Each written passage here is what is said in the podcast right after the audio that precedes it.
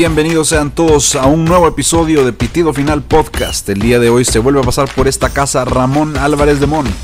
No se pueden perder el episodio que está buenísimo. No se vayan hasta escuchar el pitido final. Hola, hola amigos de Pitido Final, bienvenidos nuevamente a otro episodio de su podcast el día de hoy. Está nuevamente conmigo eh, Andrés Castillo y nuestro invitado de lujo, Ramón Álvarez de Mon. Hola Ramón, ¿qué tal? ¿Cómo estás? ¿Qué tal? ¿Qué tal estáis todos? Pues felices, felices de tenerte nuevamente aquí. Eh, Andrés, ¿cómo estás? Feliz, la verdad, sigo sin creer que tengamos a, a Ramón, no solo lo tuvimos una vez ya, ahora lo tenemos pues una segunda ocasión. La verdad que muy emocionado por, por compartir con él y pues, pues traerle esta oportunidad también a nuestros oyentes de escuchar a alguien nuevo en el periodismo que lo hace muy bien y que yo creo que, pavimenta el camino para, para una nueva generación de periodistas. Gracias Andrés, realmente no lo pudiste haber dicho mejor. Y el día de hoy vamos a estar hablando de, de, de un tema que está caliente. ¿eh? Estamos grabando esto el día sábado 17 de julio. Mucho puede pasar de aquí a que este episodio se publique, pero esperemos que, que por lo menos se mantenga un poco en, en, la línea de lo que vamos a hablar el día de hoy. Y, y lógicamente Ramón creo que en estos meses, bueno, en este mes de julio especialmente, no hay lugar a donde vayas donde no te pregunten por el tema de Messi, ¿no? Eh, es como lo mencionábamos en el episodio anterior, lo que te tiene ahorita siendo un poco el rockstar del periodismo español. En Twitter es una absoluta locura. O sea, si la, las cuentas, he visto cuentas madridistas que se han cambiado el nombre y se han puesto, por ejemplo, una de las más, de, de las que más gracia me causan, Papi Joker, ahora es Papi Joker Demon. Eh, en fin, eh, te has convertido en el gurú de, de, del periodismo digital, por lo menos, ¿no? Y te quería preguntar entonces por, por el tema, ya que estamos aquí. Eh, Messi. Hace poco dijiste que veías imposible que Messi volviese a fichar por el Fútbol Club Barcelona. Eh, ¿Todavía mantienes esa opinión? Yo dije que veía casi imposible, lo que pasa es que el chiringuito se quedó con. quitó la parte de casi porque daba menos juego en las cifras que se estaban dando, ¿no? que ellos mismos informaban. Ellos comentaban que Messi iba a ganar el año que viene 100 millones brutos y eh, yo en esas condiciones veía pues, prácticamente imposible que renovase. ¿Por qué? Porque eso le obligaba al Barcelona a generar 400 millones de euros entre plusvalías por traspasos y ahorro de salarios. Y eso es inaccesible, ¿no? Obviamente, todo lo que sea que Messi se rebaje el salario y que otros compañeros también lo hagan, le da más posibilidades a Messi para seguir. Pero en las cifras que estaban dando, yo lo veía pues prácticamente imposible, la verdad. Es que no, es que los números no daban directamente, ¿no? Yo creo que el hecho de que se baje el salario y de que otros compañeros a lo mejor lo hagan y finalmente todo encaje, eh, lejos de quitarme la razón, como algún algún barcelonista seguramente que me dirá el día de mañana, pues lo que hace es demostrar que las cifras que se estaban dando no se podía hacer, ¿no? que era un poco lo que yo venía sosteniendo. Ya, y ahorita mencionaste lo de la, la regla del, del, del 1-4, del 4-1, no estoy seguro cómo le llaman exactamente, y quería pues que, que, le explicaras un poco a nuestros oyentes. Nosotros tuvimos un podcast el día que pasó todo esto, al final te citamos porque la información venía exclusivamente de, de entre tu canal y tu intervención en el chiringuito, eh, del tema del límite salarial de la liga, cómo funciona, qué es... Eh, y, y, por qué es que Messi en el, las, las, cifras del contrato anterior tenía que generar prácticamente cuatro veces eh, su salario en ahorros y, en ahorro de, salarios y plusvalías en ventas de jugadores para poder siquiera inscribirlo a él. Ya no se hable de los, de los otros cuatro fichajes del Fútbol Club Barcelona. No sé si nos puedes comentar un poco de ese tema. Sí, perfectamente. El límite salarial, digamos que es eh, es una novedad desde hace 7-8 años en la Liga Española que tiene como fundamento salvarse, salvar a los clubes de sí mismos, ¿no? de su mala gestión. Es decir, les ponen un límite para invertir en salarios de forma que nunca o casi nunca puedan llegar a descontrolarse tanto como para desaparecer, ¿no? como ha podido ocurrir en épocas pasadas. Entonces, ¿cuál es el problema del Barcelona? El problema del Barcelona es que lleva sobrepasando dos años el límite salarial. Es decir, si la liga le decía 500, el Barcelona lo sobrepasaba. Si le decía 400, lo sobrepasaba también. ¿no? Entonces, la liga prevé una norma que flexibiliza eh, la inscripción de nuevos jugadores, de fichajes, incluso para los equipos que están sobrepasando el límite salarial. Pero esa norma lo que dice es, oye, si tú estás incumpliendo, si tú estás sobrepasando el límite salarial, te voy a dejar inscribir jugadores solo si consigues ahorrar cuatro veces el coste de los jugadores que tú inscribas nuevos. Claro, Messi es nueva inscripción, ¿no? Igual que los cuatro fichajes que citabas antes. Son nuevas inscripciones. Entonces, el coste de Messi tiene que ser el 25% del ahorro que consiga generar el Barcelona a partir del 1 de julio, ¿no? A partir del 1 de julio. ¿Cómo se consiguen esos ahorros? Se consiguen vendiendo jugadores y ahorrándote su salario, evidentemente, o eh, traspasando esos jugadores y obteniendo una plusvalía. ¿Cómo se obtiene una plusvalía? ¿no? Que esto es un concepto que muchas veces no se entiende bien. Imaginemos que yo ficho a Griezmann por 100 millones, me lo voy a inventar, ¿no? Porque la cifra fue otra, pero para que sean fáciles los, números para la audiencia. Y le doy 5 años de contrato. Yo, en concepto de amortización, me tengo que imputar cada año 20, 20 millones de euros de gasto, ¿vale? Eso es lo que se conoce la amortización. Al cabo de dos años, por Grisman ya he amortizado 20 y 20, 40. Por lo tanto, me quedan 60 todavía pendientes de amortizar. Bueno, pues si yo vendo a Grisman por 100 millones de euros, que era lo que me había costado hace, hace dos años, obtendré una plusvalía de, de 40 millones de euros. ¿Vale? Pues esa plusvalía de 40 millones de euros también cuenta a efectos de generar el ahorro que se necesita para inscribir a Messi. Pero claro, esos 40 cuentan solo al 25%.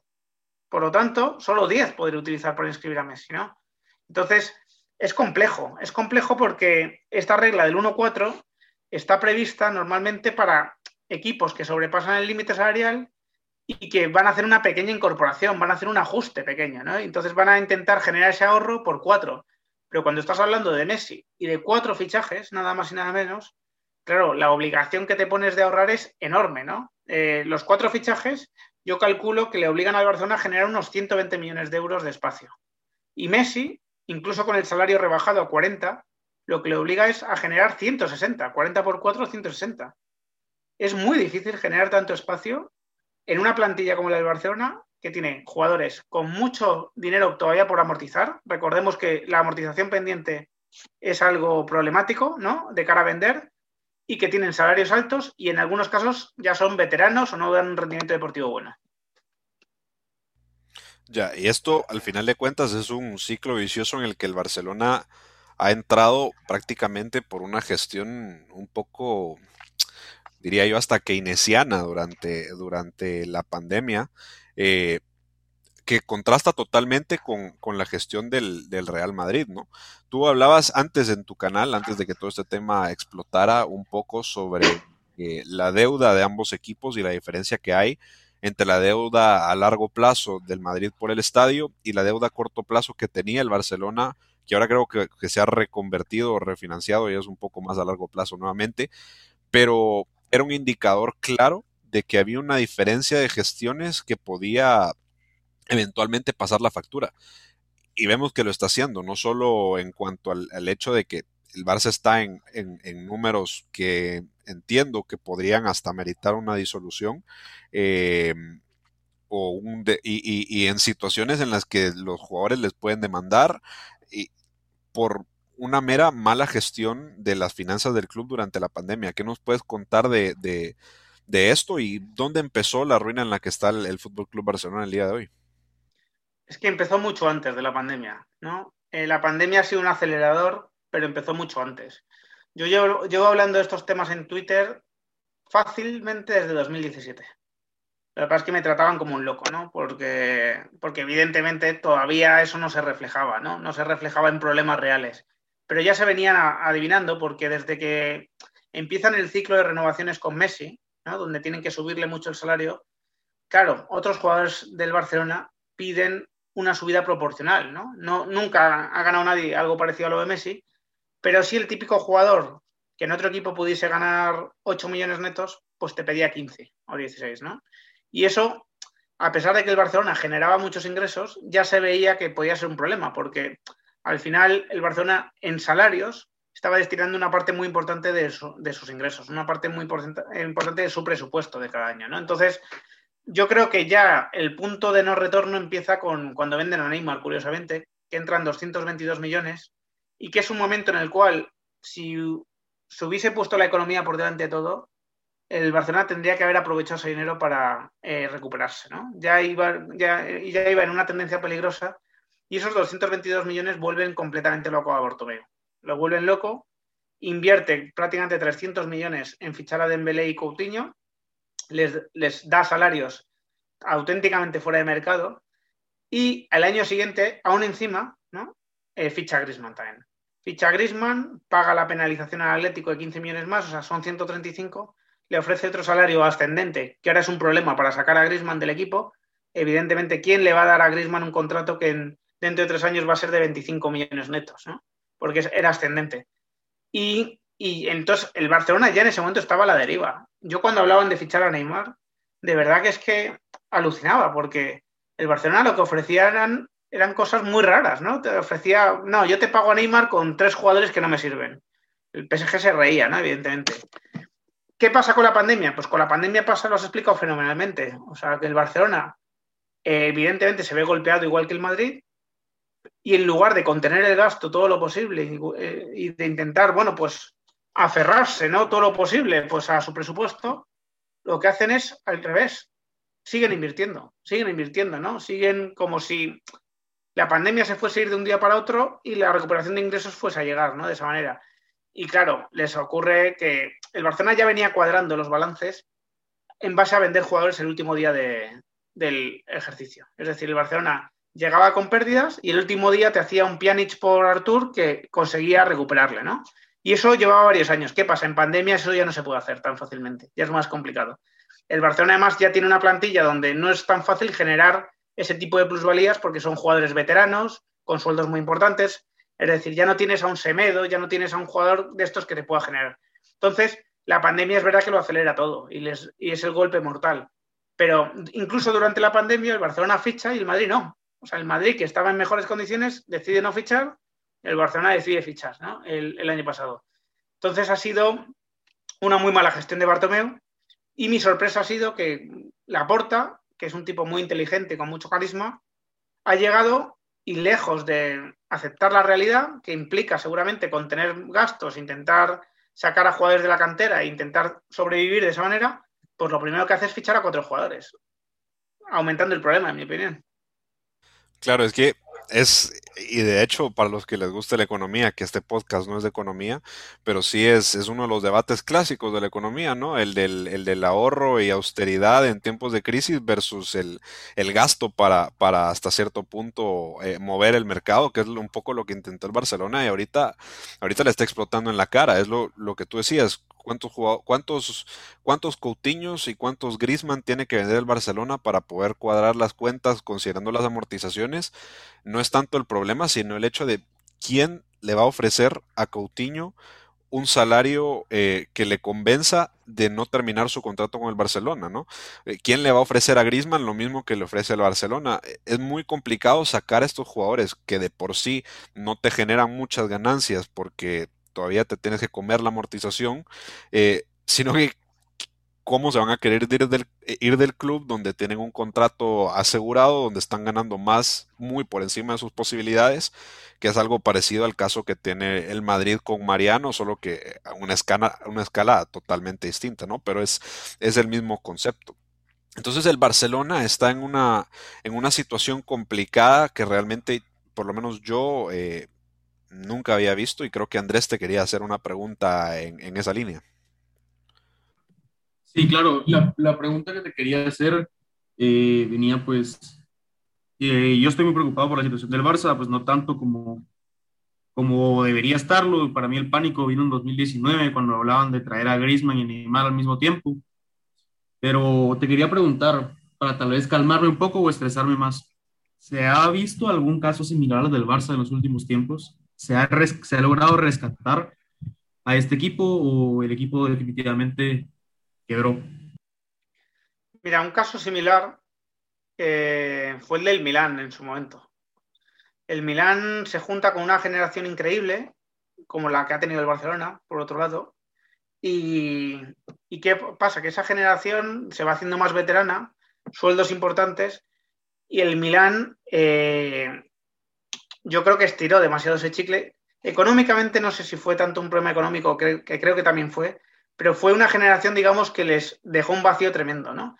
Y el Milan a posteriori lo que hizo fue, en lugar de asumir pues que tocaba visitar una ventana de no triunfos durante un tiempo, pues no sé si acordáis que empezó a fichar a veteranos tipo Ronaldinho, eh, que ya estaban para otra cosa, que tenían salarios muy importantes y que no le iban ni a solucionar deportivamente el asunto ni económicamente, ¿no? Entonces, eh, no quiero asustarte tampoco, pero el Milán ha vivido muchos años donde, bueno, pues ha tenido que fiarlo todo a acertar con las inversiones de jugadores jóvenes, ¿no? Y poco a poco ahora se va recuperando, pero han sido años, bastantes años, lejos de, incluso de jugar la Champions, ¿no? Es que ha estado sin jugar la Champions fácilmente 5 o 6 años, ¿no? Entonces, creo que el Barcelona, no sé si al Barcelona le va a pasar lo mismo, ¿no? Pero creo que el Barcelona tiene que asumir de alguna manera de que ha vivido demasiado tiempo por encima de sus posibilidades y que eso conlleva una, bueno, tiene un peaje, ¿no? Lo explicaba antes Rafa. Eh, tiene un peaje en forma de que eh, te pasan factura, ¿no? Es decir, muchas veces cuando ridiculizamos la importancia que le damos a algunos, ¿no? Al, a que haya beneficios, a que cuadre todo, a la escala salarial, es que todo eso se acaba reflejando en el campo, finalmente. Es decir, tú puedes fichar a Mbappé si puedes pagar el traspaso y si puedes pagarle su salario. Si no, no puedes fichar a Mbappé, ¿no? Entonces, eh, yo creo que al Barcelona le vienen tiempos donde va a tener que apretarse el cinturón. Yo creo que es un gran club, un grandísimo club. Y creo, creo que no va a vivir lo que ha vivido el Milán, sinceramente. Pero sí que tiene que en algún momento aceptar su realidad, que creo que todavía no lo ha aceptado eh, la gente. Yo creo que, eh, y fíjate, esto lo observo lo observo de ciertos aficionados culés que todavía no han aceptado, como tú creo que sí que lo estás aceptando, que, oye, que a lo mejor toca eh, tomar decisiones duras, ¿no? Tomar decisiones duras, apostar por la cantera, intentar... Eh, el Barcelona tiene la gran suerte que tiene una gran cantera. Esa es una diferencia con el Milán, ¿no? Ese Milán no se encontró con los jugadores que sí que tiene el Barcelona, jóvenes, ¿no? Entonces creo que tiene que partir de ahí renovar a Messi en las condiciones que ahora se está comentando, me parece que es, lógico que quieran hacerlo, ¿no? Me parece totalmente lógico. No, no en 100 millones, es que se hablaba de renovarle en 100 millones y si la liga da el ok, yo estoy convencido de que le renovan en 100 millones, ¿no? Y hundiendo el club todavía más. Eso es lo, que me parece irresponsable. Entonces yo creo que toca aceptar pues que vienen tiempos un poco más complicados e intentar acortar esos tiempos lo máximo posible, pues con buenas decisiones, con intentando ser más austero, ¿no? Eh, también vendrá la recuperación de ingresos y eso seguramente ayudará un poco, ¿no? Pero, pero creo, creo que el Barcelona tiene trabajo, porque, por ejemplo, estamos hablando del estadio también. El Madrid tiene casi construido ya la reforma de su estadio, que le va a generar muchos ingresos extras cada año. El Barcelona todavía no ha podido empezar el Camp Nou porque no está en situación económica para empezarlo. Todos esos son años de desventaja, ¿no? Donde dejas de percibir ingresos que sí que va a tener tu máximo rival, ¿no? Entonces creo que el Barcelona tiene que pensar en largo plazo, de alguna manera. O sea, tiene que cuidar el club. Yo creo que en estos momentos tomar decisiones austeras e intentar cuadrar las cuentas es cuidar al club, no tanto fichar al último crack, ¿sabes? Y eso es complicado, Ramón. O sea, bueno, yo, yo, yo soy el más viejo de nuestro podcast y tengo 23 años. Yo creo que la mayoría de gente que nos oye le cuesta asimilarlo y, ve, bueno, el, Milan, ¿qué es el Milan? El Milan antes de, esa ruina era y es todavía uno de los clubes más grandes de la historia, ¿no? En, Champions es lo que es. Y el hecho de que la generación, mi generación, todas las generaciones abajo mío no conozcan al, lo que era el Milan, en parte tiene que ver con, con, este tema que tú hablas. Entonces, es, peligroso ver que el, futuro del Barcelona, tú lo mencionabas y yo también estoy de acuerdo que probablemente no va a llegar a lo que fue el caso del Milan. Es una marca mucho más grande, en, ese sentido tiene muchos más recursos para poder salir eventualmente de esta situación. Pero eh, está encaminado a eso, ¿no? Y, está y, no parece querer cambiar la, el rumbo. Y eso es lo que a mí me llama más la atención. estamos el, Barcelona está buscando todas las maneras posibles para poder eventualmente cuadrar las cuentas con Messi a través de venta de, jugadores que posiblemente componían lo que iba a ser el futuro del Fútbol Club Barcelona. Y eso lo hablábamos en el, en el, en el podcast que te comentaba, eh, que al final es complicado tener una leyenda del, del tamaño de Messi y entender que, para que él se pueda quedar dos años más, tienen que irse los jugadores que se estaban convirtiendo en la, en la columna vertebral del, del futuro proyecto deportivo del club, ¿no? Entonces, en ese sentido sí que recalco mucho la diferencia entre, entre la gestión de los, de los clubes y esperemos que no se dé la, la, la situación que tú mencionabas y que le mencionabas a Tebas de que alguno de estos clubes se tenga que eventualmente convertir en sociedad anónima, ¿no? Porque son de los pocos clubes en el mundo que todavía son, son de socios. Y es algo de la tradición en el fútbol que, dolería mucho que se perdiera. Y mm. te quería preguntar, eh, hoy en día es muy difícil asimilar los temas del límite salarial para muchos porque muchos jóvenes que ven fútbol lo, tienen una idea idealizada del fútbol del FIFA, del modo carrera, pero reforzada por clubes como por clubes estado como el PSG, que vemos que en este mercado está rompiendo absolutamente todo lo normal, fichando una cantidad de cracks dignos de los galácticos de, Florentino Pérez en su momento y sin nadie que lo pare. Entonces tenía, tengo un compañero del podcast que no pudo estar al final, se llama Pablo, me preguntaba, me pedía que te preguntara eh, ¿cuál es la diferencia entre el límite salarial y, el fair play financiero, por así decirlo, de la liga y el que en teoría tendría que tener eh, los otros clubes de Europa y por qué al final no, no se ejerce de manera equitativa entre ambos equipos? Claro, vamos a ver. Eh, bueno, Ceferín, con todo esto de la Superliga, ya ha anunciado que su intención es flexibilizar el tema del fair play financiero a nivel europeo, ¿no? Ojo, ese fair play financiero eh, sancionó al City sin competir en Europa dos años, lo que pasa es que después se libraron, e investigó al Paris Saint Germain, pero se libraron también por un defecto formal. En la, es decir, esa normativa estaba ahí y estaba siendo incumplida. Lo que pasa es que la UEFA eh, al final benefició a esos clubes Estado. ¿no? Y ahora con el tema de la Superliga, eso tememos todos que se pueda eh, bueno, pues aumentar ¿no? ese beneficio. Pero ocurre una cosa con el Paris Saint Germain curiosa, y es que internamente en la Liga Francesa sí que, sí que hay un control, sí que hay un control que según el equipo le obliga al Paris Saint Germain a vender este año por importe de 180 millones de euros, que no es cualquier cifra, ¿no? Eh, yo creo, yo tengo una teoría que ya la he expuesto en mi canal, y es que posiblemente el Paris Saint Germain está haciendo toda la inversión que está haciendo porque espera una gran venta al final del verano. ¿vale? Yo creo que todos tenemos el nombre en mente, que es el, el de Mbappé, y a mí me encaja eso, me encaja por el optimismo que me transmite el Madrid de poder hacer esa operación, y me encaja porque el Paris Saint Germain efectivamente, si no estaría metiéndose una carga salarial absolutamente demencial, ¿no? Estamos hablando de Donnarumma, Vignaldum, Sergio Ramos, Akraf, ninguno de estos baja de 10 millones netos por temporada. Es una barbaridad. Y creo que, creo que es porque esperan una gran venta. Evidentemente, eh, el tema del fair play financiero todavía no está decidido. Tebas nos comentaba en la entrevista que él está peleando porque no se relaje, ¿no? Porque no se beneficie a los clubes de Estado. Y bueno, ya veremos cómo queda. Pero evidentemente, evidentemente es un tema importante regular. Y la Superliga precisamente lo que trataba era de poner freno también a esto, ¿no?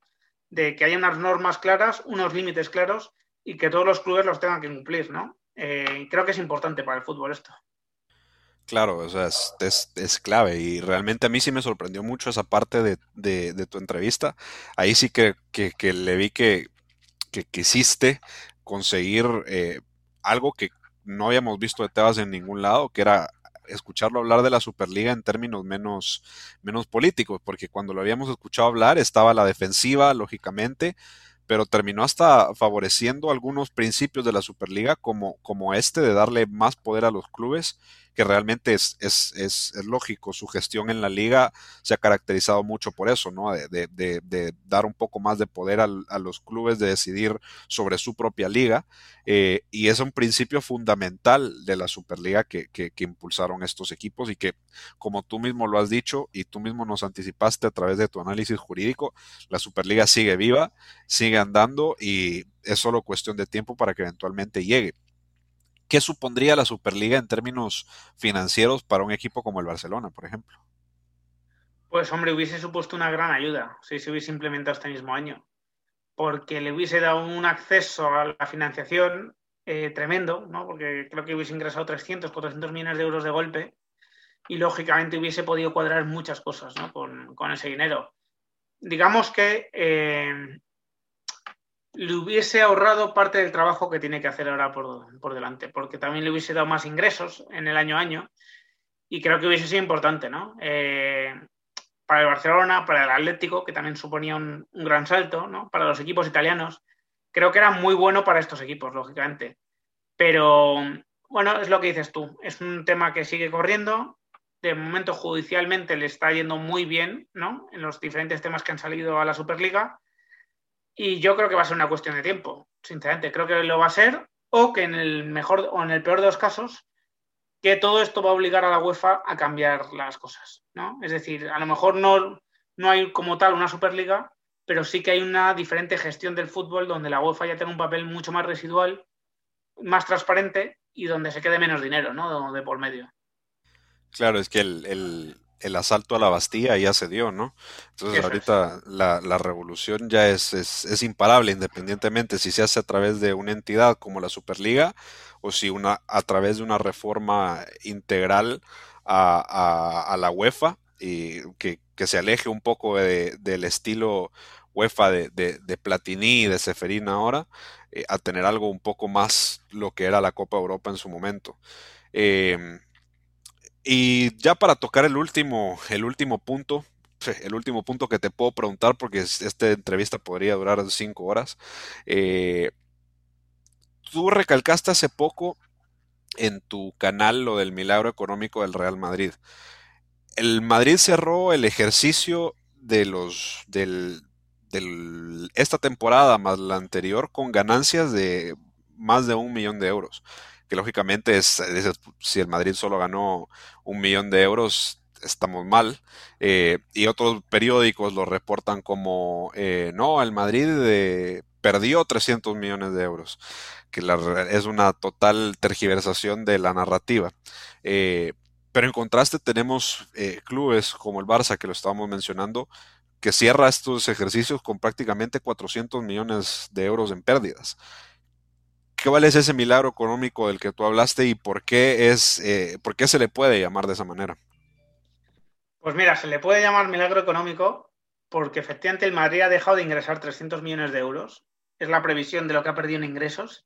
Algo parecido seguramente a lo que eh, también ha dejado de ingresar el Barça. ¿no? En ese sentido son clubes muy similares.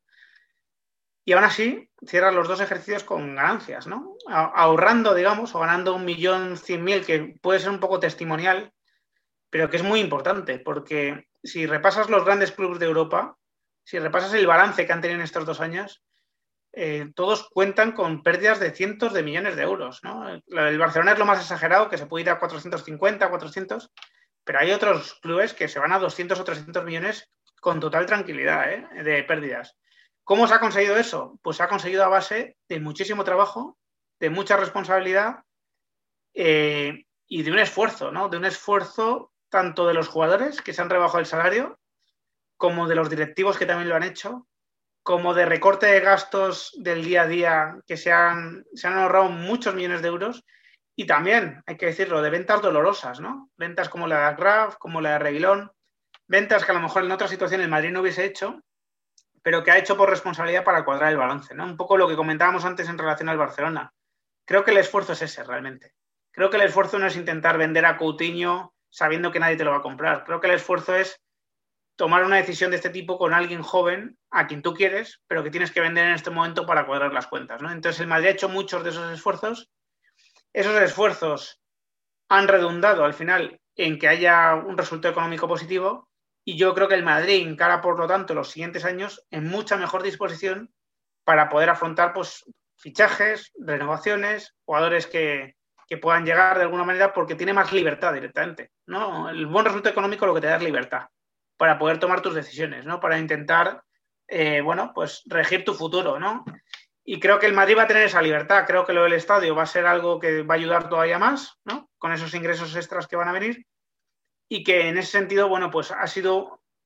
Para mí, yo, yo quería hacer ese vídeo de reconocimiento a la austeridad de, que ha tenido el club, ¿no? A la responsabilidad que ha tenido al enorme esfuerzo que se ha hecho y también aplaudir a los jugadores, que el año pasado se rebajaron todos el 10% hay que recordar que los del Barcelona lo que hicieron no fue una rebaja, sino que simplemente aplazaron los pagos con intereses. Los jugadores del Madrid se rebajaron y este año no todos lo han hecho, no todos lo han hecho, pero sí más de la mitad. Por lo tanto, creo que también hay que aplaudirles a ellos.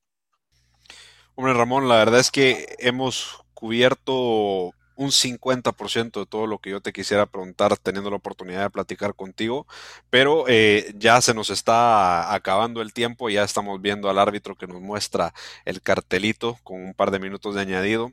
Eh, y si has, visto, si has escuchado algún episodio de nuestro podcast, sabrás que siempre terminamos con una, con una ronda de, de, de una pregunta expreso, sorpresiva, y el día de hoy tendrá el honor de hacerte la Andrés Castillo. Justo ahorita estaba viendo, me llegó la notificación de un video tuyo en YouTube sobre los audios de Florentino, así que Andrés, eh, dale con la pregunta.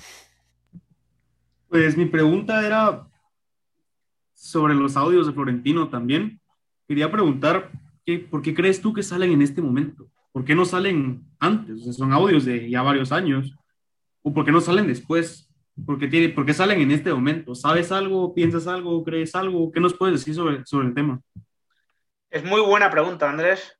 Eh, y no sé si tengo la respuesta, la verdad, porque vamos a ver, en, cuando hay semanas donde no hay novedades, donde no hay Eurocopa, no hay Copa América, no hay Liga, no hay Champions, es verdad que suelen salir estas cosas en esas semanas, ¿vale? Porque em, digamos que periodísticamente tienen más interés porque van a tener toda la parrilla, ¿no? Para, esas noticias, ¿no? Entonces, yo sé que el Confidencial tenía estos audios antes de la Eurocopa y han esperado sacarlos ahora que van a tener más repercusión, ¿no? Em, ¿Qué intereses puede haber para sacarlos en este momento? Pues yo creo que hay muchas teorías, ¿no? Florentino es empresario, no solo es presidente del Madrid. Y Florentino está en ciertos pleitos con otras empresas que no quiero nombrar. Quizá han podido intervenir en esto. Eh, pues no lo sé, no lo sé, pero es una de las teorías que circulan.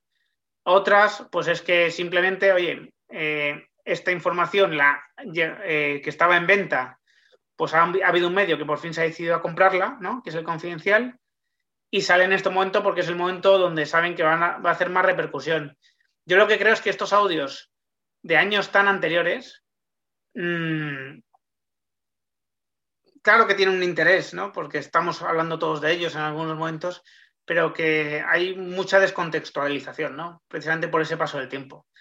Entonces, bueno, eh, ¿por qué salen ahora? La verdad es que no sé darte una respuesta más precisa, pero Florentino siempre ha sido un objetivo de mucha gente y también quiero decir una cosa, ¿no? que es también la que vengo a explicar en el vídeo que acaba de salir en el canal.